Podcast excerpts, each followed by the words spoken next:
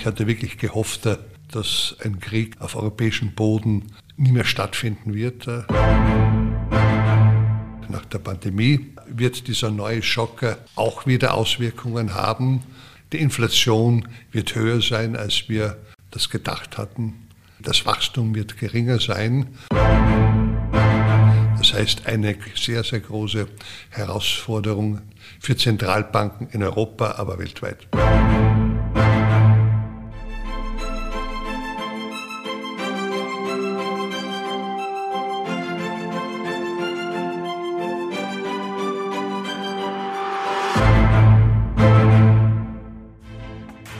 Extrem hohe Rohstoffpreise und eine womöglich noch weiter ansteigende Inflation. Was heißt das für die europäische Geldpolitik, aber auch für das tägliche Leben der Menschen? Dazu spreche ich heute mit ÖMB-Gouverneur Robert Holzmann.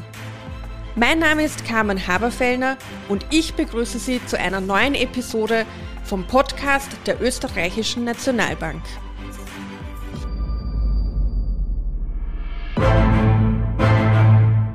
Herr Gouverneur, vielen Dank für Ihre Zeit und ich freue mich, dass Sie heute wieder zu Gast bei unserem Podcast sind. Herzlichen Dank für die Einladung, bin gerne wieder hier. Es herrscht Krieg in Europa, die Erdölpreise steigen rasant an, die Inflation ist auf dem höchsten Stand seit 30 Jahren. Erleben wir gerade eine Art negatives Revival der 70er Jahre? Gute Frage. Aber ehrlich gesagt, persönlich glaube ich, äh, es kommen die Glockenhosen aus den 70er Jahren wieder früher als die höchsten Inflationswerte aus dieser Zeit. Aber im Ernst, äh, bei den Inflationswerten aus den 70er Jahren sprechen wir immerhin von teilweise zweistelligen Werten, in den USA sogar Werten an die 14 Prozent. Das haben wir nicht. Äh, aber was es sicherlich gibt, sind die Parallelen mit dem Krieg. Äh, so wurden etwa auch die Erdölkrise der 70er Jahre durch Krieg ausgelöst. Diesmal haben wir schon Inflation gehabt. Es werden jetzt äh, durch die Ereignisse in der Ukraine auch wieder äh, Preisentwicklungen ausgelöst. Aber es sind die äh, Krisen nicht vergleichbar, denn heutzutage sind wir viel weniger abhängig von fossilen Brennstoffen und wir haben auch heute heutzutage keine Anzeichen einer Lohnpreisspirale. Um gleich bei dem Stichwort Öl zu bleiben. Für den Ölpreis scheint es derzeit wirklich nur einen Weg zu geben, und zwar steil nach oben. Stehen wir vor einem zweiten Ölpreisschock? Äh, das glaube ich nicht, äh, denn äh, wie die Entwicklung der Vergangenheit gezeigt hat, ist die Ölpreisentwicklung immer durch ein Jojo verbunden. Das heißt, geht rauf und geht runter, ist jetzt auch schon wieder heruntergegangen, wird auch wieder hinaufgehen, wahrscheinlich wieder hinuntergehen. Der Grund ist, äh, dass äh, Ölpreise sehr stark äh, auf die Spotpreise, also die Preise, die am Markt tagtäglich gehandelt werden, beeinflusst werden. Und die hängen von kriegerischen Auseinandersetzungen, aber auch Erwartungen oder auch Sanktionen ab. Wenn sich die Lage beruhigt hat, gehen sie wieder runter. Warum diese optimistische Einschätzung? Es gibt genügend Erdöl und Erdgas auf der Welt. Diese Länder wollen es verkaufen und daher wird sich der niedere Preis wieder durchsetzen. Der wird aber durch äh, äh, zwischenzeitliche Spitzen immer wieder abgelöst werden.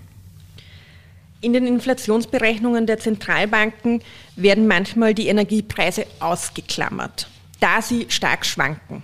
Wenn aber in naher Zukunft nicht absehbar ist, dass die Energiepreise wieder fallen, müssten sie dann nicht in jedem Fall mit einberechnet werden.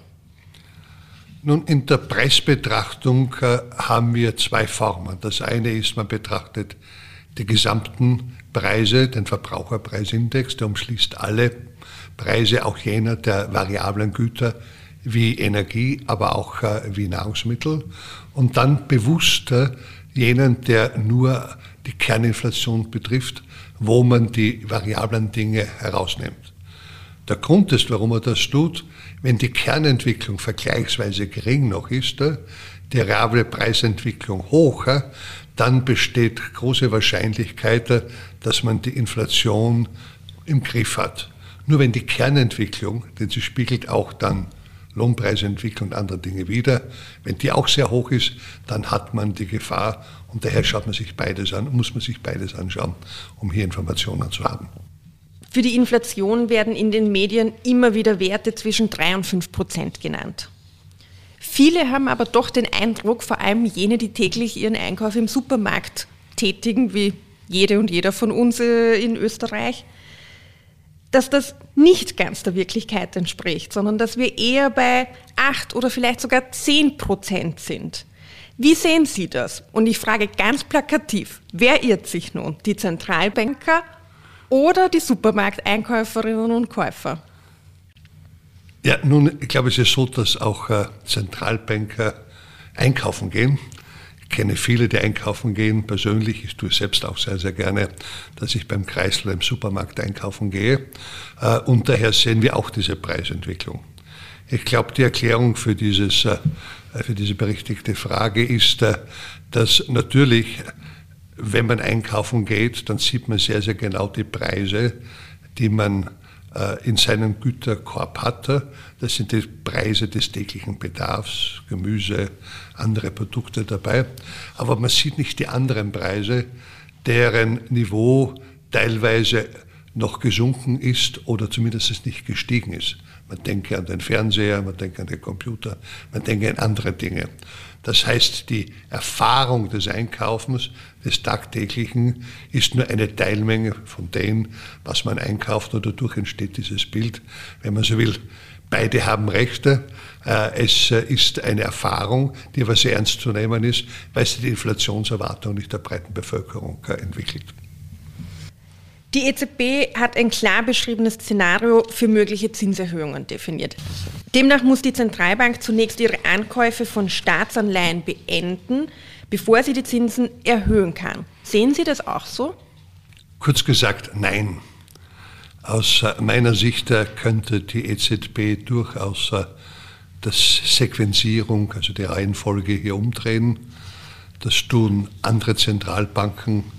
Heute wird die Bank of England ihre Entscheidung treffen. Und sie hat die Ankäufe zurückgenommen, aber sie erhöht auch ja jetzt gleichzeitig die Zinsen. Andere erhöhen die Zinsen sofort und lassen die Ankäufe auslaufen. Äh, aber in der Ratssitzung äh, vom 9. und 10. März äh, dieses Jahres hat die EZB beschlossen, diese Sequenz einzuhalten. Ich bin Mitglied des Rates, es war eine äh, eine einstimmige Entscheidung, der ich zugestimmt habe, um hier zumindest eine Bewegung jetzt in eine Richtung zu haben. Sie haben gesagt, bei der Bank of England in Großbritannien, die machen das gleichzeitig. Welche Auswirkungen sieht man dort oder könnte das haben? Das ist ja das interessante Experiment, nicht? Äh, bis jetzt ist es einmalig, dass wir Ankauf von Wertpapieren haben und gleichzeitig die Zinsen verändern. Das heißt, unterschiedliche Sequenzierung oder die Gleichzeitigkeit hat es in dieser Form weltweit noch nie gegeben. Das heißt, wir werden uns dann die Entwicklungen anschauen und kommen ex post dann drauf, ob es überhaupt eine Rolle gespielt hat und was äh, Unterschiede waren. Meine Einschätzung ist, äh, dass die Unterschiede äh, kaum bestehen werden, dass es wahrscheinlich auch äh, äh, länderspezifische Gründe dafür gibt. Äh, aber einer der Punkte, den man hier anführen könnte. Der Grund, äh, warum ich äh, für ein Vorziehen der Zinsen gegenüber den Ankaufen war, ist, dass die Zinsen von der breiten Bevölkerung wahrgenommen werden. Die Zinsen steigen, jeder weiß es. Wenn die Ankäufe zurückgenommen werden oder eingestellt werden, das Verständnis dafür, was das bedeutet, ist in der breiten Bevölkerung, ja selbst in Bankerkreisen vergleichsweise beschränkter und daher hat es nicht dieselbe Symbolkraft. Und wichtig ist, Zinserhöhungen bedeuten für die Leute, aha, meine Zentralbank, die EZB, nimmt die Inflation ernst und tut etwas. Das war für mich der Hauptgrund dafür. Kommen wir nun zu einem sehr bedrückenden Thema. Nach sehr langer Zeit Frieden findet derzeit wieder ein Krieg auf europäischem Boden zwischen Russland und der Ukraine statt. Dazu zwei Fragen. Wie sehen Sie diese Entwicklung ganz persönlich und wie wird sich diese Auseinandersetzung auf die Geldpolitik auswirken? Na, persönlich äh, äh, sehe ich das extrem mit großer Traurigkeit an, denn äh, ich hatte wirklich gehofft, äh, dass ein Krieg auf europäischem Boden nie mehr stattfinden wird. Äh, und diese Illusion ist jetzt leider zerstört worden, jetzt nicht im kleinen, sondern im sehr großen Bereich. Und ich hatte gehofft, dass ich das meinen Kindern und Kindeskindern ersparen kann. Das Zweite, was damit verbunden ist, natürlich, dass das einen weiteren Schock darstellt nach der Pandemie, wo wir fast schon wieder auf den Wachstumspfad von 2019 waren, nicht mehr Niveau, sondern Wachstumspfad, äh, wird dieser neue Schock auch wieder Auswirkungen haben durch die Angebots- und Nachfrageeffekte. Die Inflation wird höher sein, als wir das gedacht hatten. Äh, das Wachstum wird geringer sein und das wahrscheinlich für einige Zeit. Und wir werden auch äh, entsprechende Instrumente wieder brauchen, um beides zu bekämpfen. Die Inflation bei gleichzeitiger Gefahr der Abschwächung der Wirtschaft. Das heißt, eine sehr, sehr große Herausforderung für Zentralbanken in Europa, aber weltweit. Ist die EZB Ihrer Ansicht nach immer noch viel zu optimistisch in all Ihren Prognosen? Oder lassen Sie mich anders fragen, glauben Sie, dass die Inflation in absehbarer Zeit tatsächlich auf 1,9 Prozent sinken wird?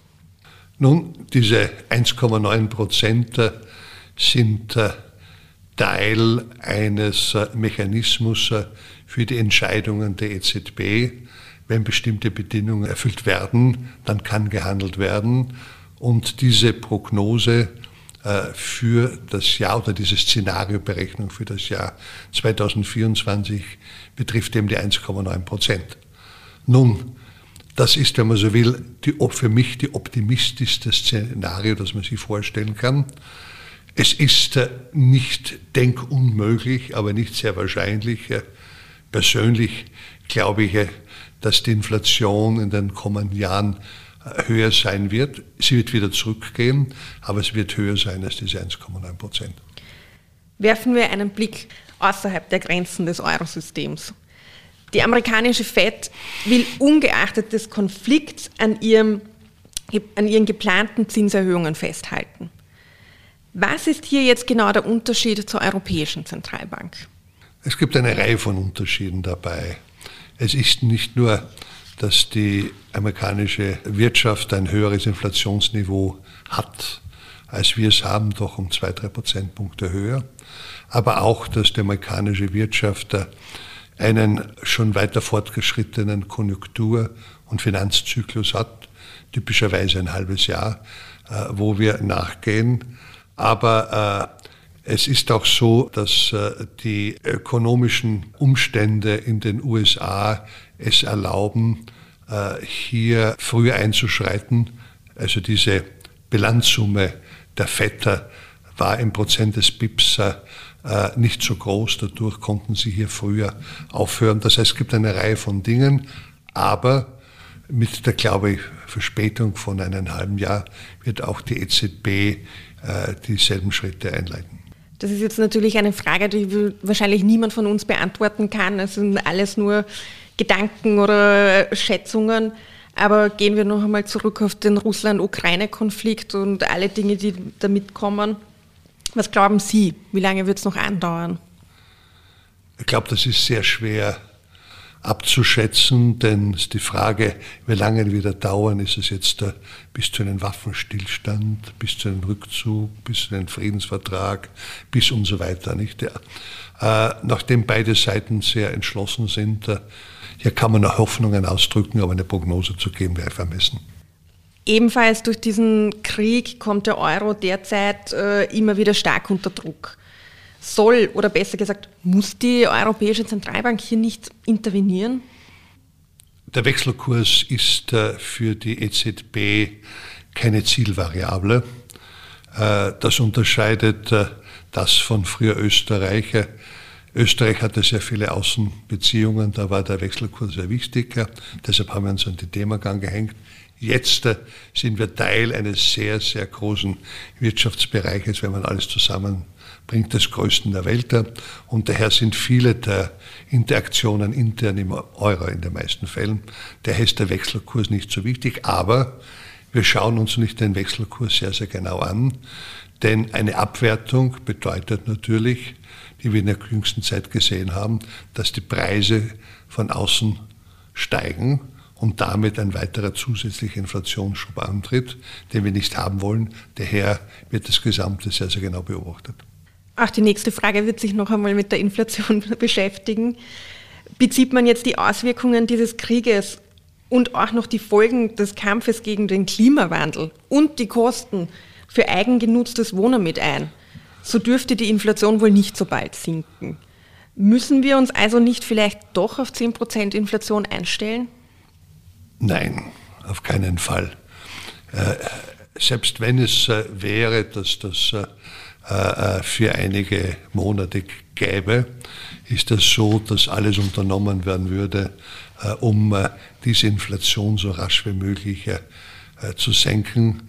Denn jede Inflationsrate, die weit über unseren Zielwert von 2% hinaufgeht, ist sehr schädlich für die Individuen aber auch für die Wirtschaft, denn die Wirtschaft braucht einen, einen Preisrahmen, wo die Inflation geringer ist, um wirklich optimal arbeiten zu können. Für wie wahrscheinlich halten Sie jetzt aber doch eine stagnierende Wirtschaft bei gleichzeitig hoher Inflation, also eine sogenannte Stagflation? So ein Risiko ist natürlich gegeben, diese Situation immer gegeben, nur ich sehe sie derzeit nicht denn eine Stagflation ist auch immer mit hoher Arbeitslosigkeit verbunden. Derzeit sind die Arbeitsmärkte schon sehr, sehr gespannt. Das heißt, die jetzige Entwicklung läuft nicht in eine Stagflation hinaus. Wir alle kennen das, Menschen neigen dazu, in Krisenzeiten Gold zu kaufen.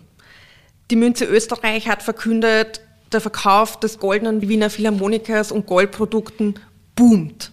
Meine ganz persönliche Frage an Sie, haben auch Sie als Notenbanker Gold gekauft? Nein, habe ich nicht, äh, denn ich äh, bleibe Optimist, dass das nicht notwendig ist. Ich kann aber für die, die das machen wollen, sehr die Produkte der Münze Österreicher, wie Sie vielleicht wissen, einer Tochtergesellschaft ÖNB nur wärmstens empfehlen. Herr Gouverneur, vielen Dank für dieses ausführliche Gespräch und die Einblicke und ich bin mir sicher, wir werden uns bald wiedersehen. Das hoffe ich. Vielen Dank. Das war eine weitere Folge von die Nationalbank, der Podcast. Bei Ihnen ist noch eine Frage offen geblieben? Dann schreiben Sie uns gerne eine E-Mail via socialmedia.oenb.at oder natürlich gerne auch eine Nachricht über unsere Social Media Kanäle, Twitter und Instagram. Bis bald.